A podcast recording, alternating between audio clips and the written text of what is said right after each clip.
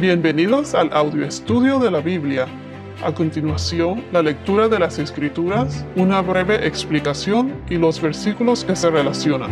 Del capítulo primero de Génesis al 11 han pasado más o menos, o sea, se calculan más o menos como dos mil años. Vimos que hay muchos eventos importantes. Del 1 al 11 vimos la creación. Dios creó todo de la nada.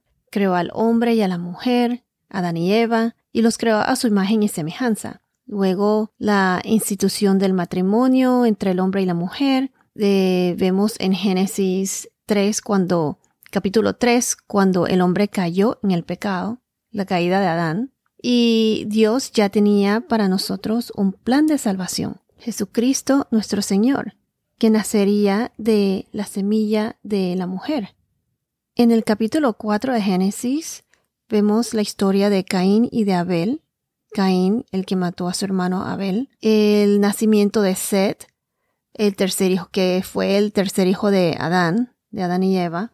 Y fueron los de la línea de Seth que invocaban el nombre del Señor.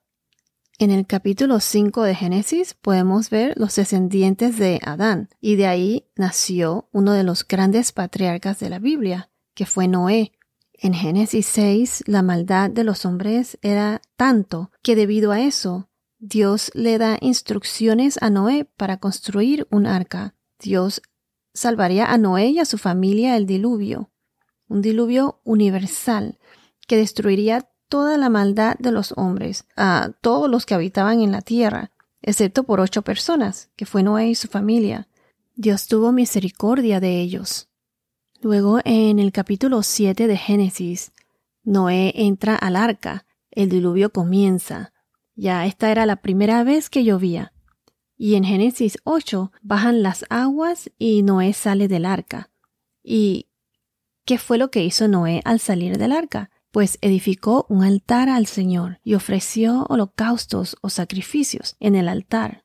Ya en Génesis capítulo 9 ya vemos estos capítulos como con un lente más específico, más detallado. O sea, se enfoca en Noé y sus descendientes.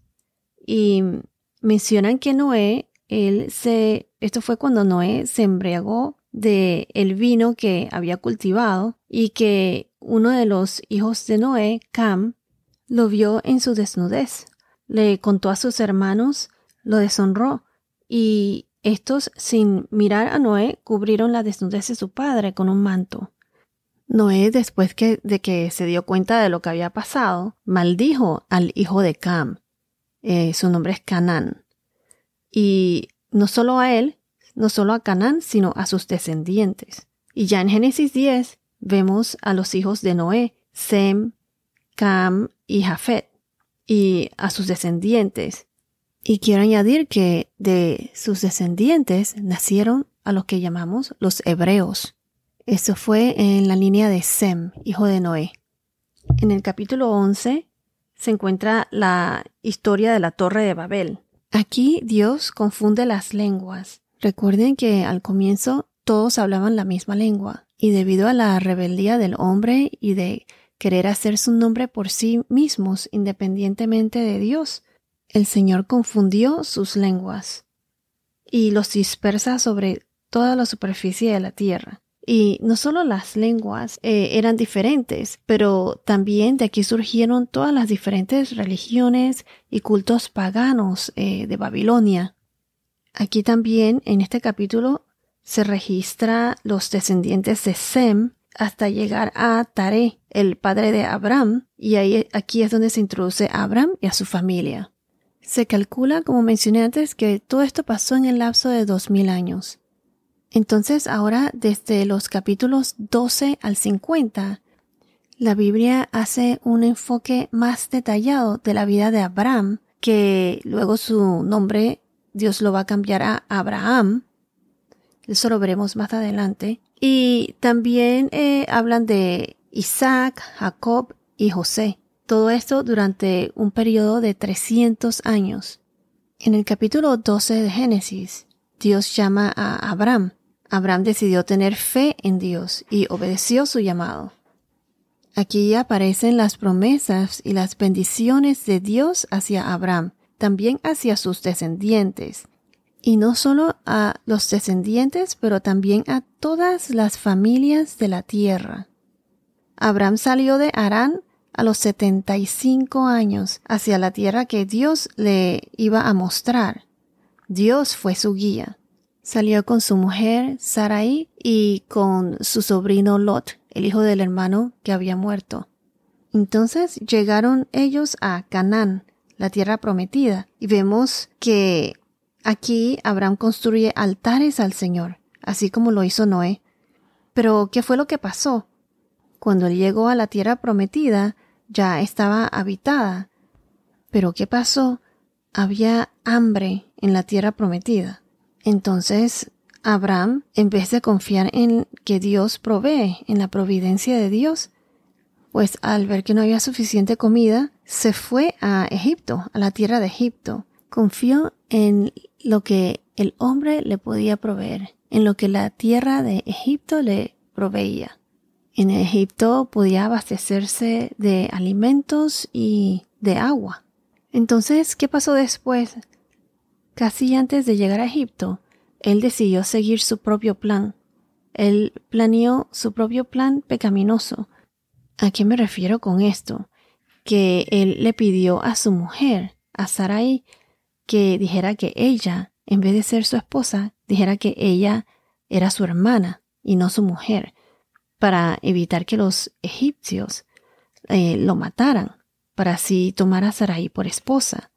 Esa era la costumbre en aquella época. Para poder quedarse con la mujer de otro, mataban a los al esposo. A pesar de que Abraham no fue fiel a las órdenes de Dios, sino que decidió hacer sus propios planes, Dios se mantuvo fiel a Abraham y a las promesas que Dios le había dado. Dios siempre cumple sus promesas. Él salvó a Abraham y en especial a Sarai de haber sido tomada por esposa por el faraón. Esto hubiese puesto en peligro el plan de Dios, ya que de Sarai y Abraham, Dios haría de ellos una gran nación y de su descendencia nacería la semilla de salvación, Jesús nuestro Señor.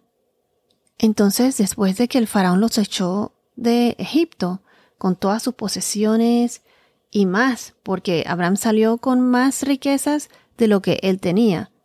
Abraham se regresó a Canaán con Sarai. Con él estaban Lot y todas sus posesiones. En Génesis 13 veremos que Abraham regresa al mismo lugar en donde Dios originalmente lo había mandado. Me puedo imaginar que con lo que pasó en Egipto con el faraón, se puede decir que, que Abraham aprendió su lección, pues. A pesar de todo, Abraham vuelve a intentar e invoca el nombre del Señor.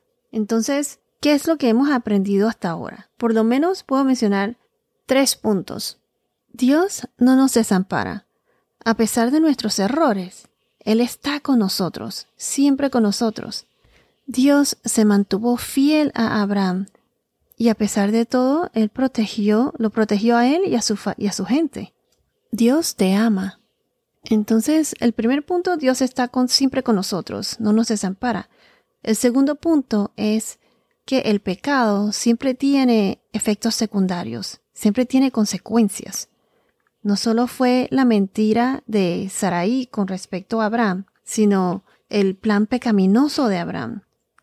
Además de eso, Abraham siguió aceptando todos los regalos que le hacía el faraón, todas las riquezas, piedras preciosas, sirvientes, animales, todo lo que el faraón le regaló por causa de Sarai fue aceptado por Abraham. Y ahora veremos cómo esto le trae consecuencias a Abraham más adelante y también a Lot, a su sobrino.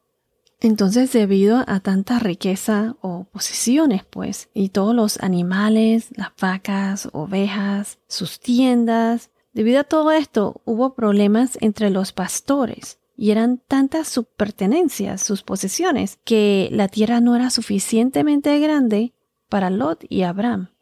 Veremos en este capítulo qué hace Abraham para resolver este dilema y cómo lo resuelve. ¿Será que Abraham ah, habrá aprendido su lección con lo que pasó en Egipto? ¿Confiará Abraham en el Señor, en la providencia de Dios y no en lo que el hombre o este mundo le pudiese proporcionar, no lo que Egipto le pudo proporcionar? Aquí vemos cómo Abraham define o trata de resolver el problema de, los pastores y del ganado en las tierras. Abraham pone su confianza en el Señor. Entonces Abraham le ofrece una solución, una solución a Lot. Le da a escoger a Lot. Y entonces, ¿qué es lo que hace Lot? Pues él escoge las mejores tierras, las más fértiles, pero también las más paganas. ¿Le suena familiar Sodoma y Gomorra? Estudiaremos por qué razones la decisión de Lot al escoger sus tierras más adelante tiene grandes consecuencias y veremos cómo esto nos sirve de aprendizaje hoy en día, especialmente cuando nos dejamos llevar por los ojos y por las cosas mundanas, materiales, y no por lo espiritual o siguiendo las enseñanzas de Dios. Entonces ya hemos mencionado que uno, Dios siempre está con nosotros y Él le fue fiel a Abraham, aun cuando Abraham no le fue fiel a él, especialmente en Egipto. Dos, el pecado siempre trae consecuencias o efectos secundarios. Y tres, la palabra de Dios, sus promesas siempre se cumplen, son irrevocables. Cuando Dios promete o dice que va a hacer algo, ten por seguro que va a pasar. El capítulo 13 termina cuando Dios le da su promesa a Abraham. Después que Lot se fue con su familia, el Señor le prometió a Abraham toda la tierra que él pudiera ver como herencia para su posteridad. Esta bendición vino después de que Abraham mostró su voluntad de anteponer las necesidades de los demás a las suyas.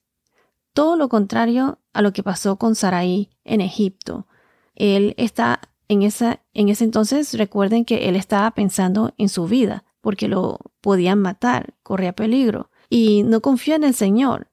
No tuvo en cuenta a Saraí, a lo que le pudiese pasar a ella. Y además, ¿qué pasaría si alguien la hubiese tomado por esposa?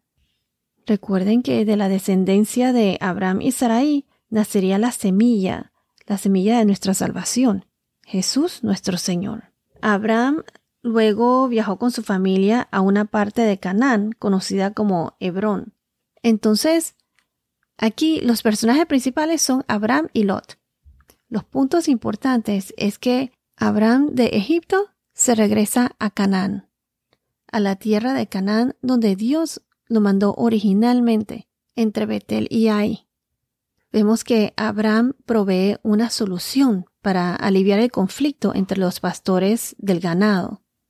Otro punto es que Abraham, confiando en el Señor, se separa de Lot, dándole la oportunidad a Lot de escoger sus tierras. Y vemos también la promesa de Dios a Abraham, en donde Abraham levantó su tienda y terminó en Hebrón, y edificó ahí un altar al Señor. Hoy en día Hebrón está bajo el control de Palestina. Está localizado aproximadamente 20 millas o 30 kilómetros al sur de donde está hoy en día Jerusalén, en el Valle de Judea. Y algo curioso es que aquí en Hebrón se encuentra localizada la tumba de los patriarcas, uno de los lugares más importantes para tanto los judíos como los musulmanes. Veremos más adelante que aquí es donde están enterrados Sara y, Sara y Abraham. Abraham es uno de los patriarcas más importantes en la Biblia. Es a través de su linaje que viene el Salvador del mundo, Jesús nuestro Señor. Nadie puede entender el Antiguo Testamento sin entender a Abraham, porque en muchos sentidos la historia de la redención comienza con el llamado de Dios a este patriarca. Abraham fue el primer hombre escogido por Dios para un papel en el plan de redención. La historia de Abraham contiene la primera mención en la Biblia de la justicia de Dios asignada al hombre como el único medio de salvación. Lo dice aquí en Génesis capítulo 15, versículo 6. Y Abraham creyó en el Señor, y él se lo reconoció por justicia. Entonces fue Abraham a quien Dios escogió para ser el padre de muchas naciones, simplemente porque era su voluntad, la voluntad de Dios. Dios sabía que Abraham lucharía con el llamado que él le hizo, pero también sabía que su lucha produciría un gran crecimiento y fe. Porque el camino de Dios no es fácil. Hay dos caminos, el camino ancho, el más cómodo, o el camino angosto. Y el camino de Dios es angosto. Pero ese es el camino que nos produce un gran crecimiento y fe, así como lo hizo Abraham. Bueno, esto es todo por ahora. Que tengas un día muy bendecido y hasta la próxima.